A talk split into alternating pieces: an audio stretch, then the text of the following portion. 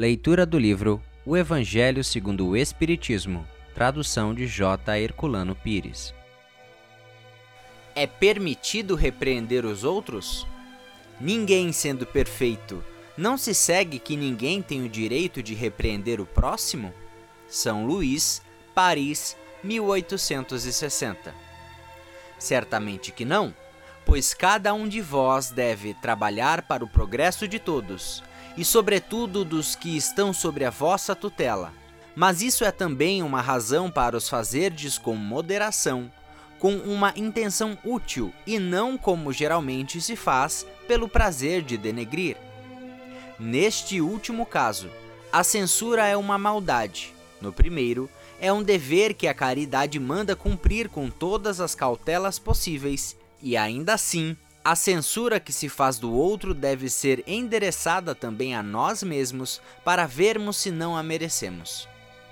Será repreensível observar as imperfeições dos outros, quando disso não possa resultar nenhum benefício para eles, e mesmo que não as divulguemos?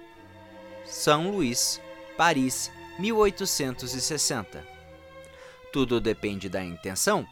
Certamente que não é proibido ver o mal quando o mal existe.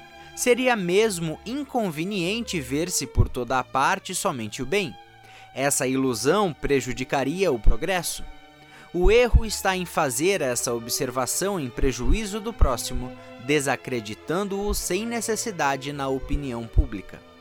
Seria ainda repreensível fazê-la com um sentimento de malevolência e de satisfação por encontrar os outros em falha. Mas dá-se inteiramente o contrário quando, lançando um véu sobre o mal, para ocultá-lo do público, limitamo-nos a observá-lo para proveito pessoal, ou seja, para estudá-lo e evitar aquilo que censuramos nos outros.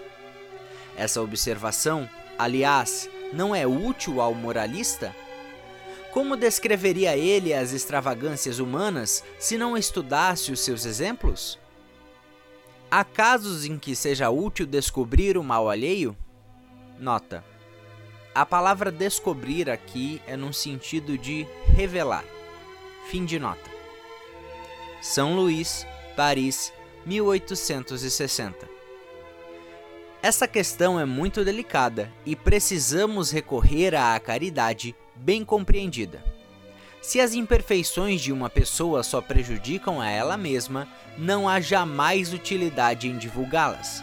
Mas se elas podem prejudicar a outros, é necessário preferir o interesse do maior número ao de uma só. Conforme as circunstâncias, desmascarar a hipocrisia e a mentira pode ser um dever, pois é melhor que um homem caia do que muitos serem enganados e se tornarem suas vítimas. Em semelhante caso, é necessário balancear as vantagens e os inconvenientes. Muito obrigado por assistir o nosso podcast. Se você gostou, deixe seu like e compartilhe. Dessa forma, poderemos juntos espalhar cada vez mais a luz do Cristo Consolador.